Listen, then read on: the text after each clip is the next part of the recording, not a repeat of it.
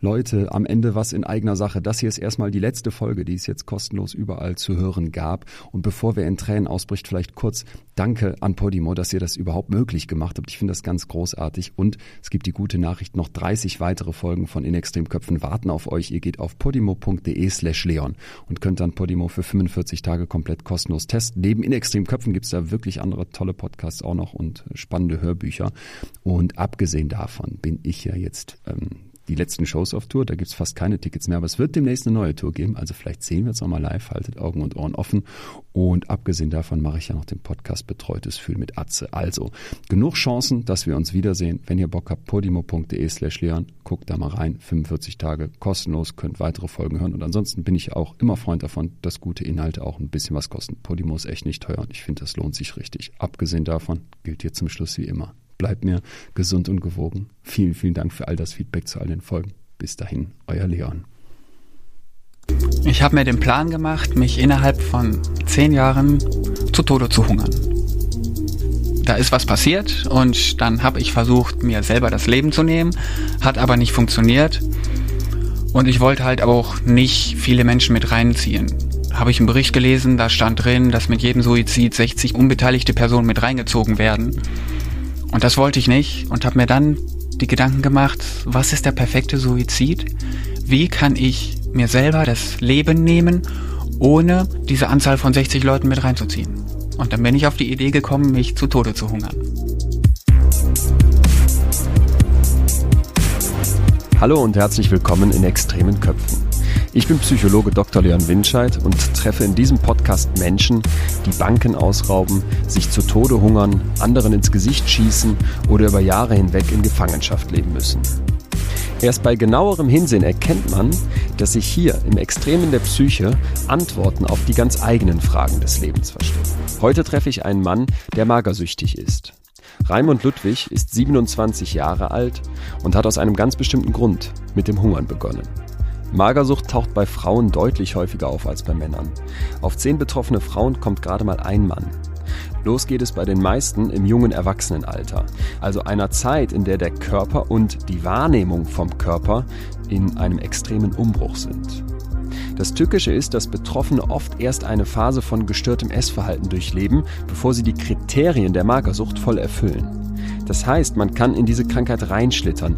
Der Wunsch nach Sixpack oder Bikinifigur wird dann zur kranken Obsession. Eine weitere Gefahr scheint von den sozialen Medien auszugehen. Instagram zum Beispiel hat vor sechs Jahren den Hashtag ProAnna verbannt. Anna steht dabei für Anorexie, das Fachwort für Magersucht. Der Hashtag entstand, weil junge Menschen den Drang verspürten, sich mit ihrer Magersucht zu zeigen und Anerkennung zu bekommen. Doch einen Hashtag sperren alleine löst das Problem nicht. Längst gibt es neue Wege, um Magersucht im Netz zu zeigen. Unter dem Hashtag Collarbone Challenge, der Schlüsselbein Challenge, geht es darum, Münzen nebeneinander auf den hervortretenden Schlüsselbeinknochen zu stellen. Also man ist so dünn, dass das Schlüsselbein tatsächlich aus dem Körper hervortritt und das Ganze dann zu posten. Unter dem Hashtag DIN A4, der aus China kommt, wird mit Hilfe eines DIN A4-Blattes gezeigt, dass die eigene Taille schmaler ist als die kurze Seite vom DIN A4-Blatt. Also schmaler als gerade mal 21 cm. Aber klar muss auch sein, dass ein Hashtag alleine nicht ausreicht, um magersüchtig zu werden. Magersucht beginnt mit einem stressigen Ereignis im Leben, das einen überfordert. Das kann aber nur dann seine negative Wirkung entfalten, wenn die Basis nicht stabil ist. Ich hatte eine sehr behütete Kindheit. Es war eine wunderschöne Kindheit. Ähm, ich bin in Kleve geboren und aufgewachsen.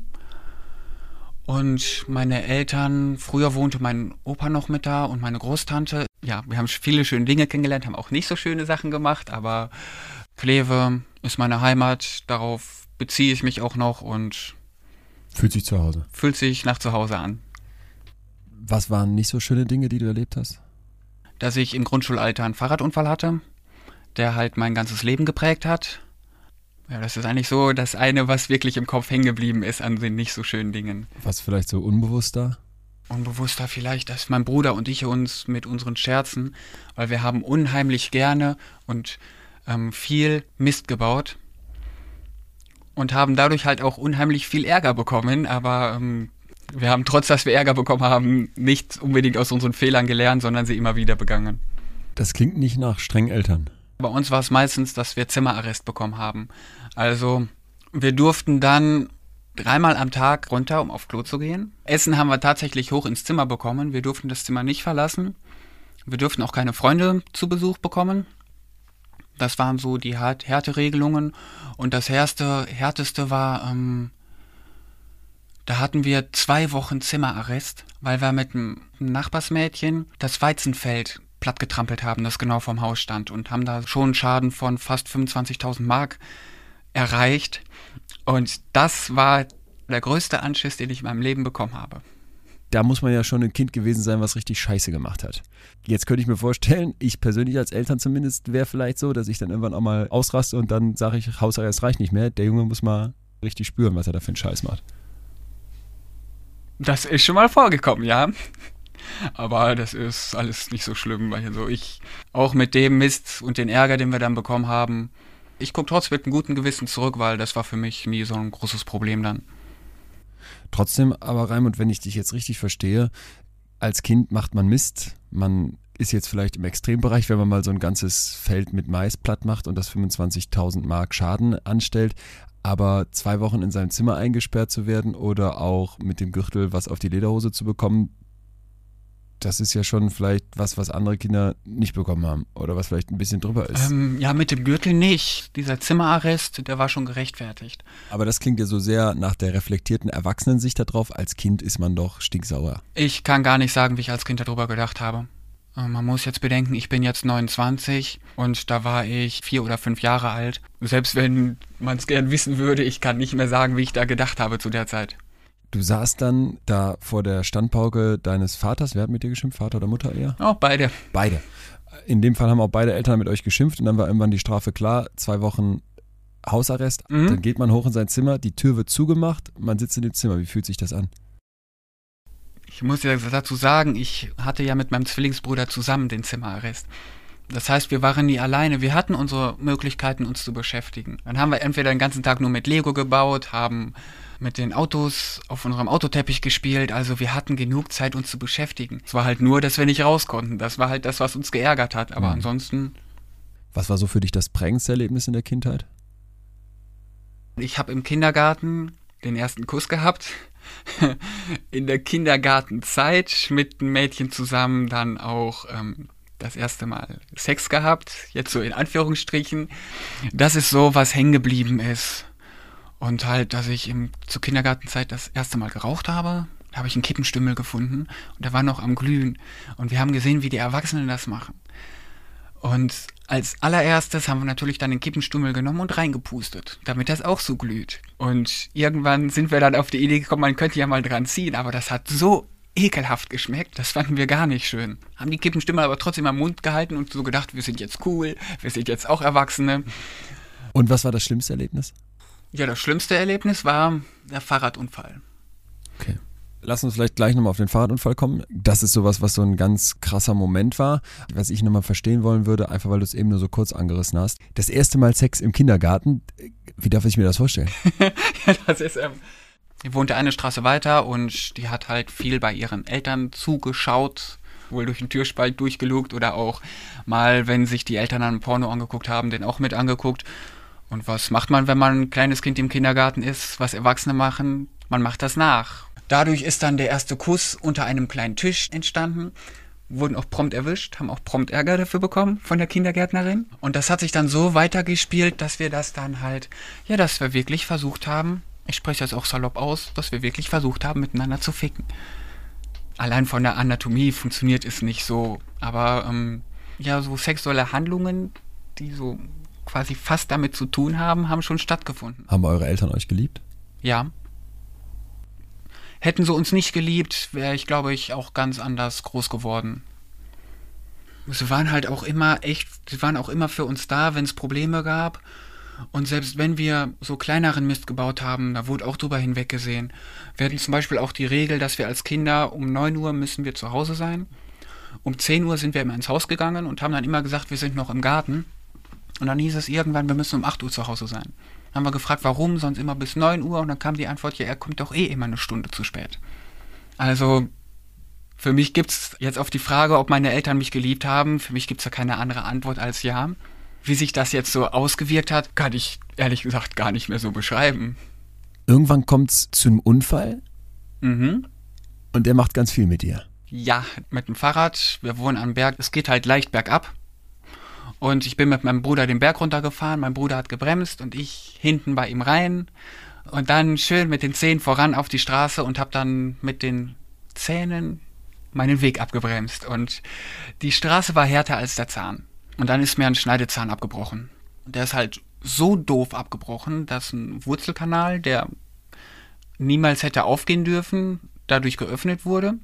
Und da der Zahn noch mitten in der Wachstumsphase war, musste der Kiefer geöffnet werden, damit diese Entzündungsflüssigkeit und alles wieder rauskommt. Und dieses Theater mit dem Aufschneiden habe ich dann tatsächlich alle drei Monate ging es zum Zahnarzt und der Kiefer wurde geöffnet. Das hat sich bis zur neunten Klasse hat sich das durchgezogen. Wie sahst du aus dann? Scheiße, nein, scheiße sah ich nicht aus. Wie kamst du bei Mädels an mit so einer Zahnlücke? Von mir selber aus. Ähm, hab immer gedacht, hier, nee, das sieht hässlich aus, das sieht doof aus und nee, ich kann das niemandem zeigen. War sogar so weit, dass ich halt auch wirklich gar nicht mehr gelächelt habe, sondern so ein kurzes Grinsen und das war's dann. Anscheinend bin ich so, wie ich mich gegeben habe und wie ich war, habe ich schon geschafft, bis in die Herzen der Mädels reinzukommen. Kira hieß die, war dann das heißeste Mädchen der Klasse und die hat mich halt gefragt, ob ich mit ihr gehen möchte. Und ich habe zu ihr gesagt, ja, bis zur nächsten Mülltonne. Weil ein Tag vorher hat bester Klassenkamerad sie gefragt, ob sie mit ihm gehen möchte und sie hat zu ihm schnippisch geantwortet, ja, bis zur nächsten Mülltonne. Und ich hatte in diesem Augenblick gedacht, die will mich verarschen und habe zu ihr dann ihren eigenen Spruch habe ich ihr selber dann gedrückt und sie ist dann total in Tränen ausgebrochen. Ich war dann das Riesenarsch für die Mädchenklicke und ich habe nicht verstanden, was überhaupt da gerade los ist. Das habe ich dann erst drei Tage später herausgefunden und realisiert, habe mich dann aber nicht mehr getraut, zu ihr hinzugehen, weil ich selber dann auch dachte, jetzt ist zu spät, jetzt kannst du das eh nicht mehr ändern. Heutzutage denke ich mir, du hättest es ändern können, du hättest zu ihr hingehen können, aber vorher habe ich das nicht gedacht und Interesse von Mädchen war schon da, aber ich war halt ein bisschen, ja, jung, dumm und naiv. So beschreibe ich das mal. Warst du vielleicht auch ein bisschen so voller Selbstzweifel, dass du dir das gar nicht vorstellen konntest, dass ein Mädchen dich liebt? Nein, das glaube ich nicht. Nur wegen dem Zahn hatte ich nicht solche Selbstzweifel, absolut nicht. Wenn meine große Schulliebe zu mir gekommen wäre und hätte mich gefragt, willst du mit mir gehen, dann wäre ich vor Glück explodiert, weil ich war auch immer unsterblich verliebt und habe es auch nie hinbekommen, da mal selber nachzufragen. Aber ich hätte dann niemals gesagt, ich gebe einen Korb und wenn mich danach alle Mädels blöd gefunden hätten, weil ich einen blöden Spruch gemacht hätte, wäre mir auch klar gewesen, warum. Dir war das aber als Kind ja scheinbar nicht klar. Nee, ich habe nicht verstanden, warum das so ist. Ich habe nicht verstanden, was da war.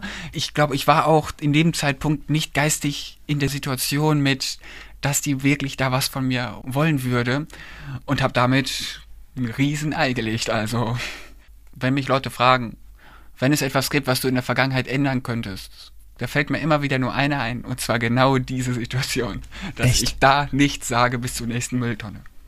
Ich finde das interessant, dass bei dir ein Moment, der in der Schulzeit liegt, der also jetzt Jahrzehnte her ist, heute noch so präsent bei dir ist, dass es auch das Erste ist, was du nennen würdest, wenn man dich fragt, was würdest du in deinem Leben anders machen? Wie erklärst du dir das? Weil das tatsächlich meine erste richtige Freundin gewesen wäre. Und das bleibt hängen. Wovor hattest du da Angst? Was hat dich zurückgehalten? Ich glaube eher, ich habe in dieser Situation gar nicht nachgedacht. Ich habe überhaupt nicht nachgedacht. Ich war ständig einer, der, wenn ich einen Spruch bekommen habe, habe ich einen Spruch zurückgedrückt. Automatische Reaktionen, die wir alle so kennen, die kommen nicht von irgendwo, sondern da ist immer irgendwas, wo man Ähm, sagt, deswegen auch reagiert durch, man so. Ich vermute auch durch den. Eigentlich war es, es war ein sehr, sehr guter Freund. Mittlerweile gibt es ihn nicht mehr. Der hat im Zug Hallo gesagt auf den Gleisen. Ja, ich umschreibe das nicht mehr. Er war Zeugen Jehova und hat halt auch eine ganz andere Erziehung genossen als mein Bruder und ich. Und durch ihn waren wir dann auch extrem lange noch mehr so anti-Mädchen eingestellt, hatten riesen Interesse an Mädchen, wollten auch unbedingt was mit Mädchen machen, aber wenn wir dann mit ihm zusammen waren, waren wir quasi wie ausgewechselt und haben das quasi auch die Reize der Mädchen und so nicht wahrgenommen, sondern wir waren dann mehr so, dass wir mit ihm auf einer Höhe waren und haben dann alles andere, sind wir gan- ganz anders mit umgegangen und wenn ich jetzt aus heutiger Sicht drauf schaue, war das schon an einigen Stellen ein Rückschritt. Mochtest du dich in der Pubertät selber? Einigermaßen. Was mochtest du? Ja, mich selber, wie ich bin. Zum einen mochte ich mich, zum anderen mochte ich mich auch nicht, weil ich halt ständig diese Zahnlücke hatte, die ich immer vor allen versteckt habe. Und ich mit dieser Zahnlücke auch kein Selbstbewusstsein so hatte und mich auch mehr als das graue Mäuschen gehalten habe, als in der Welt zu stehen und der Welt zu sagen, hallo Leute, hier bin ich, sondern ich habe mehr geguckt, dass ich, ähm, dass mich die Leute übersehen, dann damit war ich zufriedener. Übersehen heißt, du warst dir selber so wenig wert, dass du aus deiner Sicht auch nicht wert ja, warst, von ich, anderen ich will gesehen jetzt werden? nicht von Wert reden, weil ich weiß Ja. gar nicht, dass so jetzt, wie ich mich empfunden habe und ob ich mich wertgeschätzt habe, könnte ich. Ich habe mich nicht gehasst. Wer war die wichtigste Person so für dich in der Schulzeit? Die wichtigste Person in der Schulzeit war mein Zwillingsbruder. Das heißt, ihr habt euch alles anvertraut, alles zusammen gemacht, zusammen gespielt, zusammen. Ja, zusammen gespielt, zusammen gestritten, wir haben uns geprügelt, wir haben alles gemacht. Also die wichtigste Person nicht nur in der Schulzeit, sondern im kompletten Leben ist und bleibt mein Zwillingsbruder. Das wäre dann auch, würde ich in der nächsten Zeit ein Mädchen kennenlernen, wäre sie für die Anfangsphase die Nummer eins. Wenn man dann zusammen wäre, wäre sie aber die Nummer zwei. Dann hat man es nicht leicht als Freundin. Doch schon. Meine erste wirklich richtige Freundin habe ich mit 21 gehabt. War es für dich dann so, als du dein erstes Mal mit 21 hattest, dass das nochmal was aus der Kindheit hochgeholt hat? Nö, überhaupt nicht. War total nervös und am Anfang ging es gar nicht, aber danach hat es doch funktioniert. Aber wirklich über Kindheit und alles andere, da denkt man gar nicht nach über in, in dem Moment. Was mochtest du so richtig an dir in der Pubertät? Kann ich immer noch nicht sagen. Ich kann sagen, was ich nicht an mir mochte. Das war der Zahn. Aber ansonsten, Nur der was mochte Zahn? ich an mir? An der Puppe? Was mochte ich an mir? Oh, keine Ahnung. Kann ich nicht mehr sagen. Nicht an dir mochtest du jedenfalls, dass dir der Schneidezahn fehlte, dass Dass der fehlte, genau. komisch aus. Was mochtest du noch an dir nicht? Wo würdest du sagen, da warst du nicht Es zufrieden? war mit? im Endeffekt nur der Zahn. Es drehte sich tatsächlich nur um diesen Zahn. Dann hat man so einen schwarzen kleinen Stumpen vorne dran, den trägt man die ganze Pubertätszeit mit sich rum. Der fällt immer ins Blick, den sehen immer alle. Und darauf war das Hauptaugenmerk von mir gelegt. Und dann habe ich später eine Prothese bekommen, mit der ging es dann besser, aber es war tatsächlich der Zahn. Weil der ist immer da gewesen, der war immer präsent. Das war das, was alle Leute sehen, wenn ich rede. Also ich habe viel mit so ähm, ähm, ähm und auch öfters geguckt, dass ich einfach nur durch die Seite, nur mit, nur mit einer Mundseite rede, damit der Zahn gar nicht zum Vorschein kommt. Also ich war immer darauf bedacht, den Zahn zu verstecken. Sozusagen dann mich damit zu verstecken, damit man nicht sieht, dass da dieser Zahn ist, weil ich halt ein riesengroßes Problem mit diesem Zahn hatte. Und ja, Selbstbewusstsein war pulverisiert durch diesen Unfall. Selbstbewusstsein war gleich null.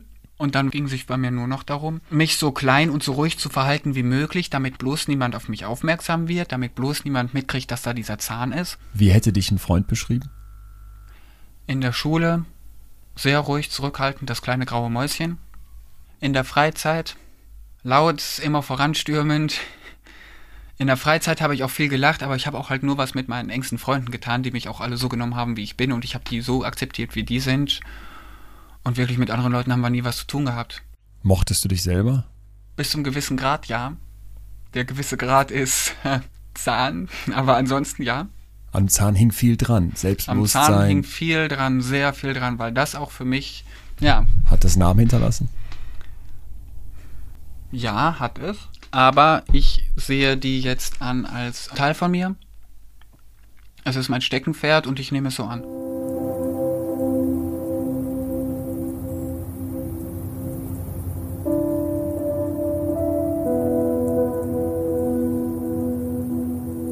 In der neunten Klasse wurde Raimunds Zahn durch eine Prothese ersetzt. Und genau das ist jetzt so ein Moment, an dem ein Mensch ins Wanken geraten kann. Doch Raimund sieht im Free TV eine Stuntshow, in der verschiedene Stuntmänner selbst mit Zahnprothesen leben müssen. Anders als Raimund gehen die Stuntmänner locker mit ihrer Zahnprothese um und nutzen sie, um andere zu schocken. Raimund gefällt, was er sieht und er übernimmt die Tricks aus dem Fernsehen. Er hört auf, seine Prothese zu verstecken und versucht selber Leute reinzulegen. Damit scheint sein Selbstbewusstsein einen neuen Schub zu bekommen. Nach der Schule beginnt Raimund eine Ausbildung als Koch und macht damit sein größtes Hobby zum Beruf. Zwischen diesem Zeitpunkt und dem Entschluss, sich das Leben zu nehmen, liegen noch gut vier Jahre. Gut, erstes Lehrjahr, das war einfach, lief ruhig. Zu dieser Zeit war ich eigentlich auch schon, auch in der Kinder Kindeszeit war ich immer schlank und rank. Und dann habe ich irgendwann, ich weiß nicht, was es war mit einer Reportage, es ging darum, dass bei Frauen, wenn so die Wangenknochen mehr hervorkommen, dass das als Schönheitsmerkmal gilt. Und das habe ich so irgendwie für mich aufgenommen und dachte mir so, hier, ja, ich würde gerne auch schön sein, schöner sein ähm, und auch mehr Interesse der jungen Frauen und so auf mich zielen und damit hat das so langsam angefangen. Was hat das in dir ausgelöst? Zum einen erstmal den Gedanken, wie komme ich dahin, dass ich, dass man bei mir auch so die Wangenknochen sieht. Hab aber quasi auch mit dem Hungern nichts gemacht, weil ich war in der Ausbildung, mein Job war hart, ich musste abends auch Buffets mit rausfahren, ich brauchte die Kraft. Abnehmen war da auch nicht die Devise. Das hat sich durchgezogen. Drittes Lehrjahr lief auch ruhig.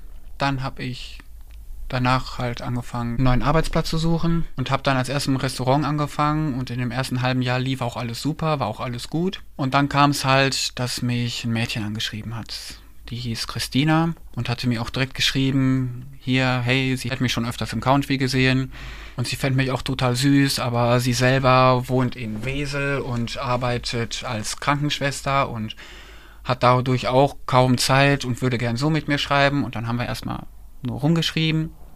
Später haben wir dann auch telefoniert.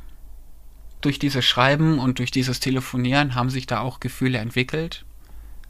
Und nach einem halben Jahr Kontaktzeit, da war ich auch knapp ein Jahr lang schon jetzt in dem Betrieb drin, waren halt eine Arbeitskollegin von mir und ihre Freundinnen und ein paar Freunde von denen im Country essen. Und wo die gegangen sind, sind die Mädels aus dem Service ganz aufgeregt zu mir gekommen. Raimund, wir haben einen Bierdeckel gefunden. Und da stand drauf, Raimund, ich liebe dich, Christina war hier. Da aber nur Jungs und halt diese Bianca und ihre Freundin da waren. Da ist mir dann klar geworden, dass ich eigentlich nach Strich und Faden von denen verarscht wurde. Es hat sich auch herausgestellt, ist auch nachher noch mit herausgekommen. Die haben von einer Freundin aus deren Clique das Schwesternhandy geklaut und haben über dieses Handy haben die dann mich angeschrieben und über dieses Handy haben die dann quasi diese fiktive Person aufgebaut. Und das hat mich psychisch, ja, das hat mich psychisch kaputt gemacht. Da fühlte ich mich wirklich komplett verletzlich und allen offenbart und hatte da keinen Ausweg und habe mich als erstes quasi zur Außenwelt hin abgekapselt und war erst noch mit Freunden unterwegs abends, das weiß ich noch. Und dann ist das Ganze während des Autofahrens hochgekommen. Und ich bin halt an den Rand gefahren, ausgestiegen und habe mich einfach nur noch in den nassen Graben gesetzt und habe da einfach nur, wie ein Häuflein Elend saß ich da drin und habe nur vor mich hingeheult. Und die sind halt dann auch rausgekommen, haben das dann gesehen, mitbekommen und ab da ging es dann bergab, ab diesem Zeitpunkt. Was ging in deinem Kopf vor, als du da saßt wie das Häuflein Elend?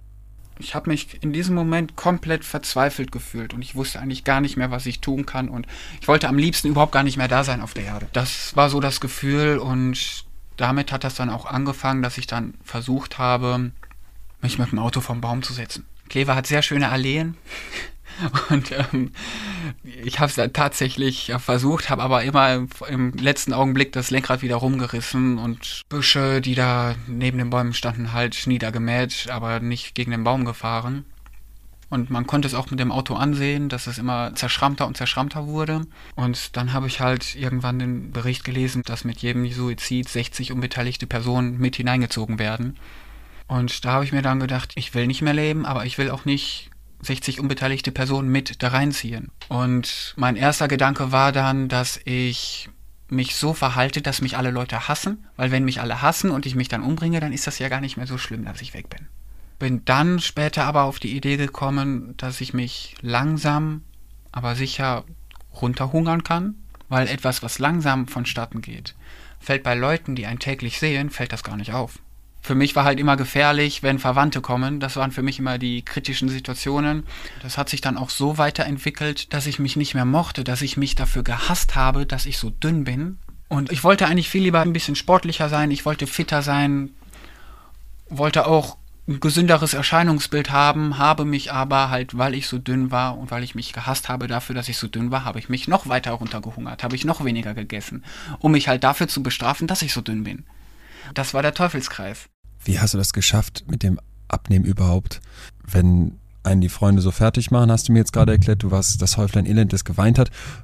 Wo war dann der erste Moment, dass du gesagt hast, jetzt möchte ich anfangen, mich runterzuhungern? Oder war das ein schleichender Prozess? Das ist ein schleichender Prozess gewesen. Das ist äh, angefangen, halt nachdem ich das in diesem Bericht da gelesen hatte, habe ich mir angefangen, mir die Frage zu stellen, was ist der perfekte Suizid? Kannst du den Bericht nochmal kurz erklären mit den 60 Leuten? Ich glaube, das ist noch nicht ganz klar ich weiß gar nicht mehr, wie der hieß. Auf jeden Fall ging es darum, dass halt bei einem Suizid, dass der ADAC da mal eine Studie drüber gemacht hat, in Auftrag gegeben hatte, wie viele unbeteiligte Personen mit hineingezogen werden. Und mir sind halt nur noch die Schlagwörter geblieben, dass es halt 60 Personen werden mit reinbezogen. Wer? Als Beispiel, jemand schmeißt sich vor einen Zug in eine Gleise. Erster Unbeteiligter der Bahn.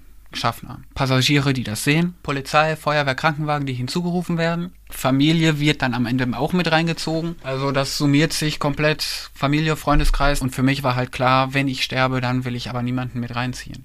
Erinnerst du dich an deinen ersten Suizidversuch? Ich erinnere mich an einige, die sahen so aus 50 km/h im Auto und sonst kein Auto auf der Straße und das Lenkrad war so halt in der Stellung, dass es schon, wenn ich gerade fahre, mit so einem Schwenker, dass es dann auf den Baum zuging. Also ich bin wirklich auf den Baum zugefahren und habe dabei Gas gegeben. Und habe dann aber im letzten Augenblick der Steuer rumgerissen und es dann doch nicht gemacht, weil ich es nicht konnte. Das passiert dir ein paar Mal und dann am Ende sagst du, es muss anders gehen. Außerdem liest du, dass es 60 unbeteiligt Leute reinbezieht und deswegen machst du diesen Plan? Genau, deswegen ist dieser Plan entstanden. Weil der Wunsch zu sterben oder nicht mehr da zu sein, war halt immer noch aktiv voll da. Durch diese so super geile Aktion von der Arbeitskollegin darum und ähm, ja, damit habe ich mir einen Plan gemacht und habe das dann ganz langsam auch erst angefangen. Weil ich wusste, irgendwann werde ich auch Hunger kriegen. Und das hat dann angefangen, dass ich erstmal statt drei Kartoffeln nur noch zwei auf dem Teller habe. So dass es wirklich ganz langsam anfängt, dass ich mal anfange, eine Mahlzeit auszulassen, dass ich dann einfach nicht mehr zum Essen auftauche oder später komme und gar nicht so viel esse, sondern die Hälfte wegschmeiße und ein bisschen im Müll verstecke und den dreckigen Teller nur noch in die Spülmaschine gestellt habe. So hat es angefangen. Wie viel hast du am Ende des Plans gewogen? Am Ende des Plans habe ich 56 Kilo gewogen. Weil der Ende des Plans ist für mich der Schritt in die Klinik bis dahin, nochmal kurz zum Verständnis, wenn ich jetzt versuche, mal nach Weihnachten zwei Kilo abzunehmen, dann merke ich, ey, und dann liegt die Tüte Schokobons wieder da und ich habe so einen Bock. Oder dann mache ich mir auf dem Teller doch wieder ein bisschen mehr Kartoffelgratin, als ich sollte. Wie zieht man das durch? Oh, das ist eigentlich schon eine krasse Selbstdisziplin, die man da auf sich selber ausübt. Und viele die eine Essstörung haben, sagen, wenn man das versucht, jemandem zu erklären, es ist wie eine innere Stimme, die in dir ist. Dass halt diese Seite die komplette Kontrolle übernimmt, weil dann ist im Leben ist was passiert, wie jetzt das, was die da mit mir gemacht hatten und damit fängt es dann an. Nach zwei Jahren war es so weit, dass wenn ich Hunger hatte, also wirklich so richtig Hunger, dass einem schon schlecht davon ist, dann habe ich mich auf eine Bank gesetzt, habe mich zwei Minuten lang konzentriert und einfach nur stumpf in die Gegend geguckt, bin ich wieder aufgestanden und der Hunger war weg dann habe ich ihn mir schon wegkonzentriert. Dann war ich wirklich so drin, dass ich mich quasi, man könnte es eigentlich beschreiben, dass ich mir den Hunger wegmeditiert habe. Allein durch Konzentration. Und dann war ich wieder safe. Dann konnte ich wieder rumlaufen, hatte keinen Hunger mehr. Für mich ist es genau nach Plan verlaufen.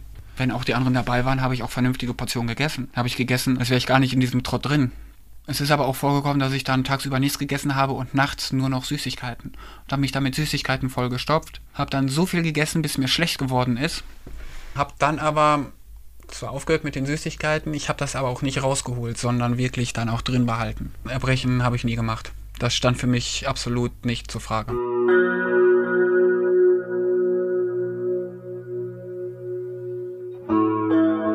Raimund hat einen offensichtlich eisernen Willen und zieht seinen Plan knallhart durch. Er verweigert sich selbst strikt die Nahrungszunahme.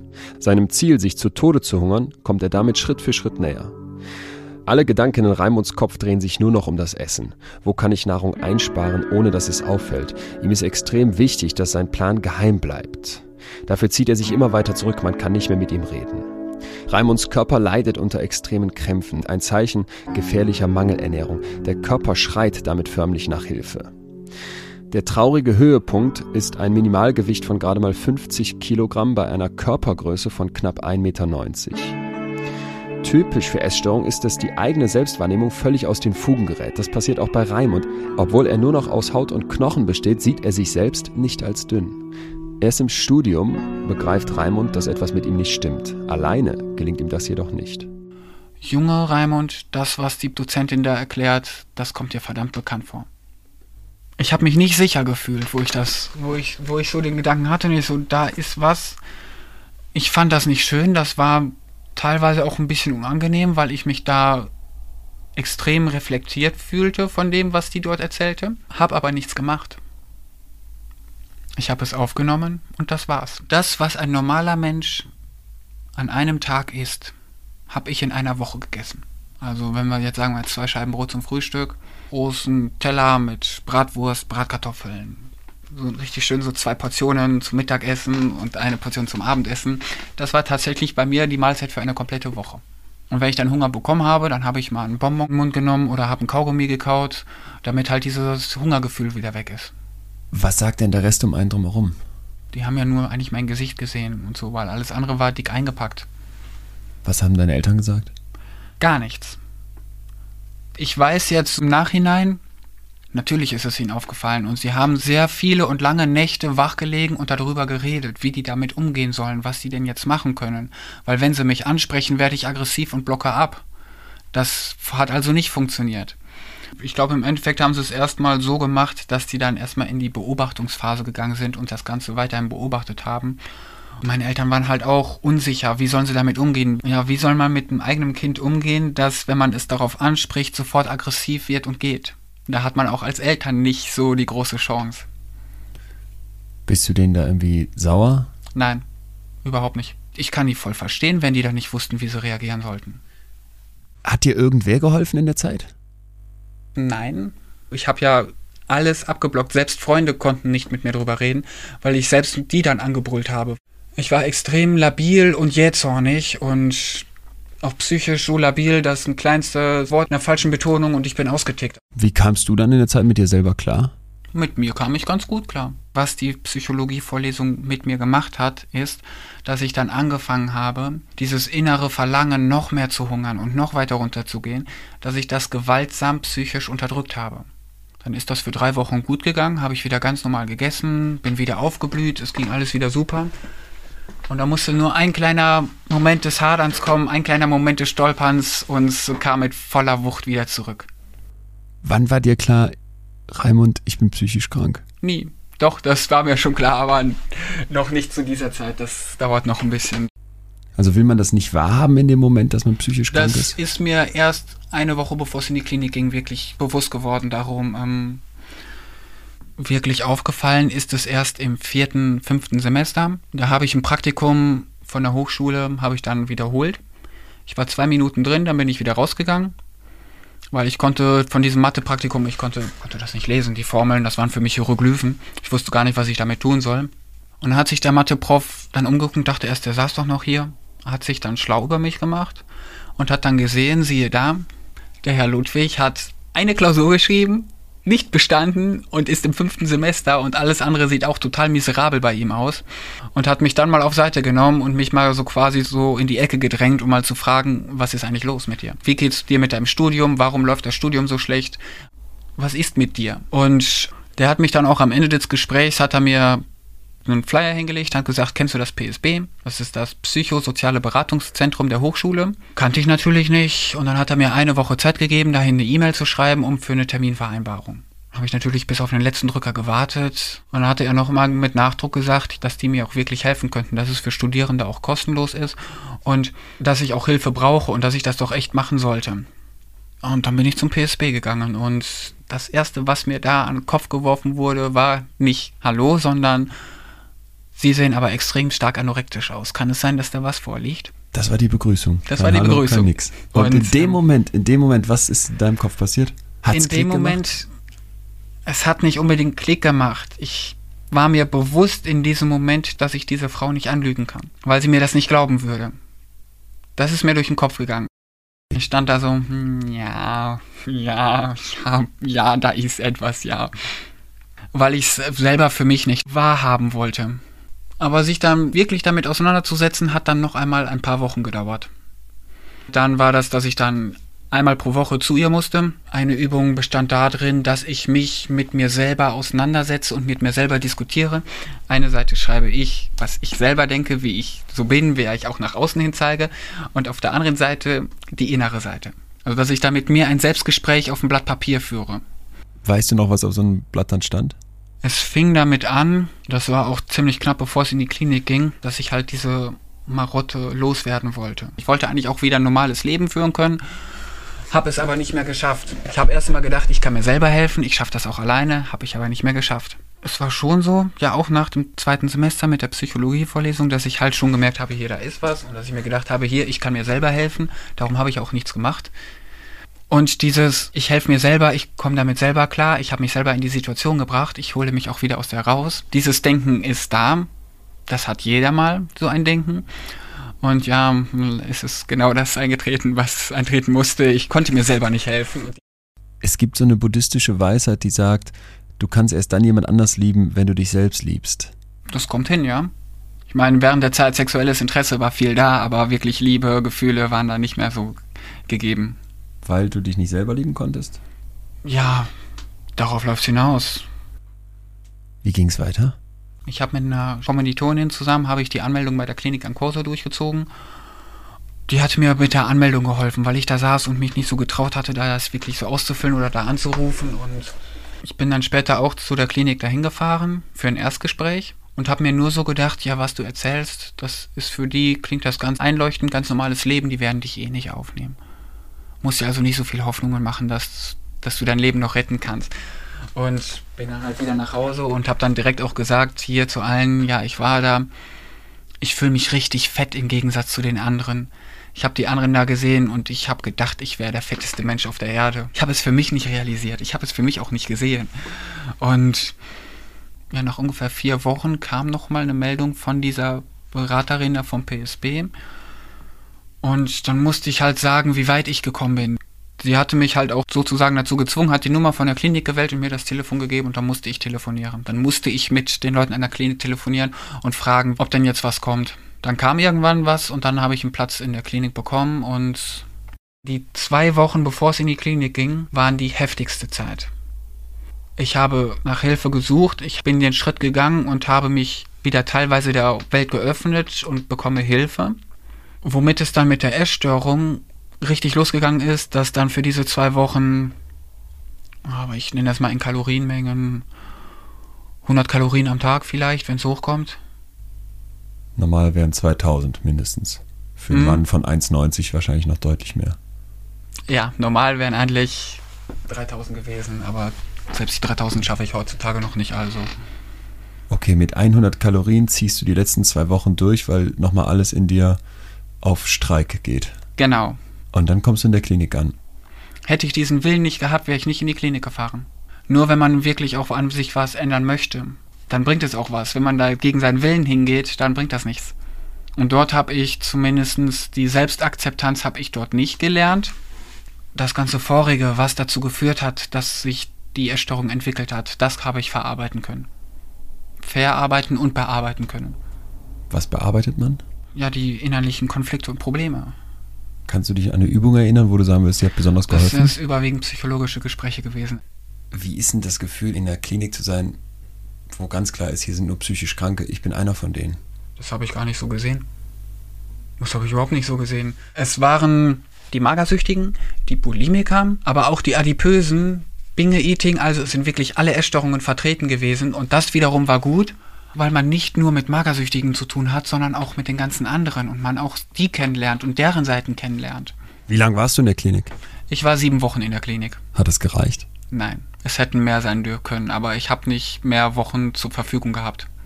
Von der Krankenkasse? Von der Rentenversicherung. Wäre ich über die Krankenkasse gekommen, hätte ich wahrscheinlich auch schon locker drei Monate, zwei, drei Monate bleiben können. Aber das System ist, Du wirst von der Rentenversicherung oder von der Krankenkasse in die Klinik geschickt. Die Klinik hat ein Zeitkontingent, kriegt die zur Verfügung gestellt von den einzelnen Institutionen. Wovon hunderte Leute von den Kliniken geschickt werden. Die kriegen alle das gleiche Zeitkontingent, aber die brauchen nicht alle das gleiche Zeitkontingent.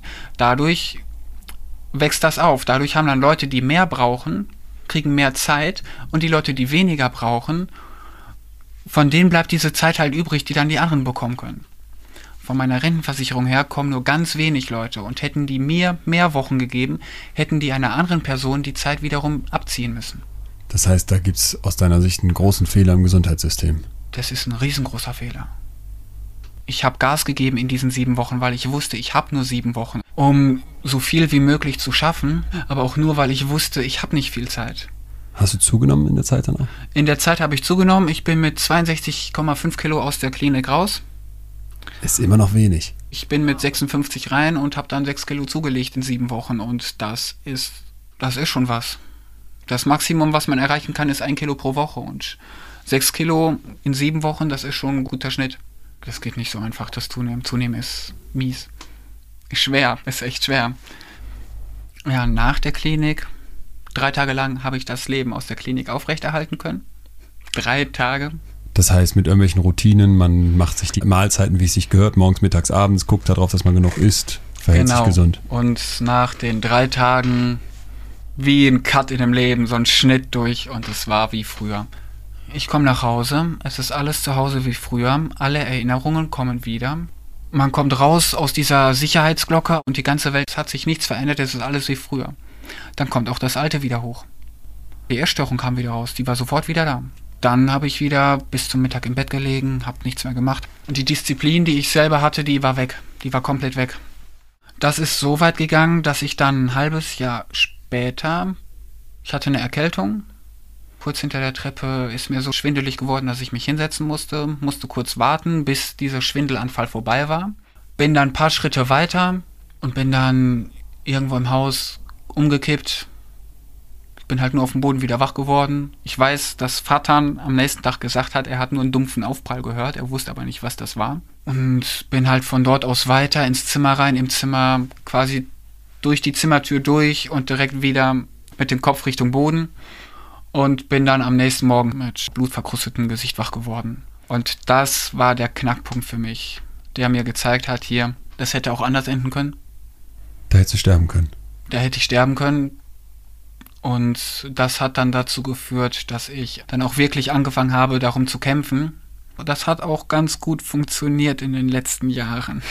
Wolltest du dann nicht mehr sterben in diesem Zeitpunkt?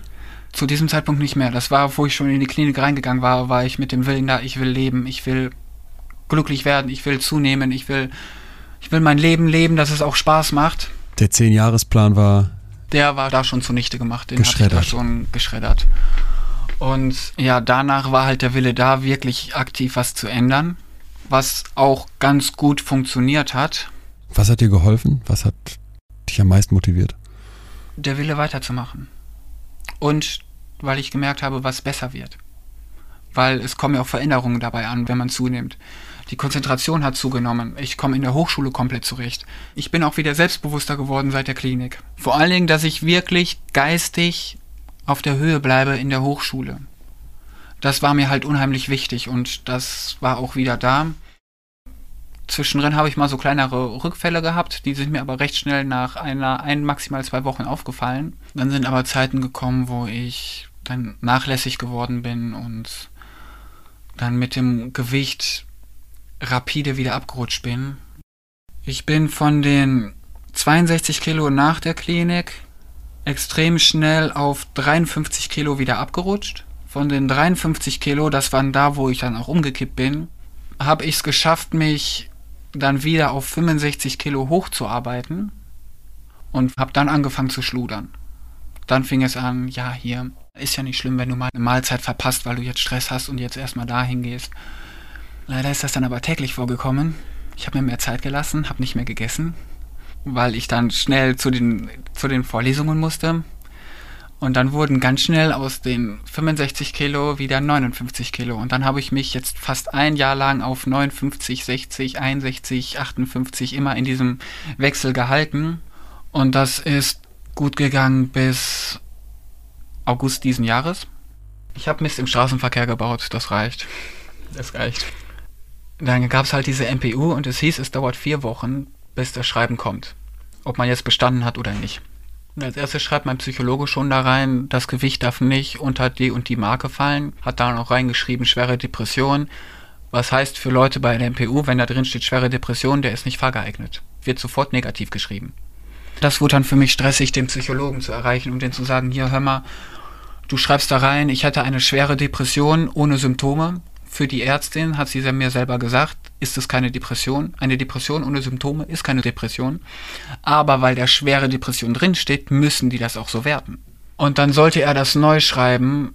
Da hat immer noch das alte Datum genommen, quasi nach Copy und Paste. Hat sie gesagt, kommt nicht glaubwürdig rüber, das wird nicht geprüft. Entweder noch einmal neu oder negativ geschrieben und MPU und alles muss neu gemacht werden. Dann hat er es endlich richtig geschrieben gehabt und habe es denen dann auch gegeben. Aber dann ist das Gutachten nicht mehr gekommen. Dann habe ich irgendwann nachgefragt, ist das Gutachten rausgeschickt worden? Ja, das haben wir rausgeschickt. Also in, insgesamt gab es dann ein Riesenproblem mit deinem Führerschein und das hat dich so runtergezogen, dass du jetzt gerade sagen würdest, du bist wieder in einem, in einem Tal. Ich bin zurzeit in einer kritischen Situation. So würde ich es nennen. Zwischen Berg und Tal. Suizidgedanken sind weg. Die sind schon lange weg. Die spielen schon keine Rolle mehr. Die spielen schon seit Jahren keine Rolle mehr im Leben. Das ist ja eigentlich ein unglaublicher Erfolg. Du willst leben. Ja, auf jeden Fall. Mit aller Kraft.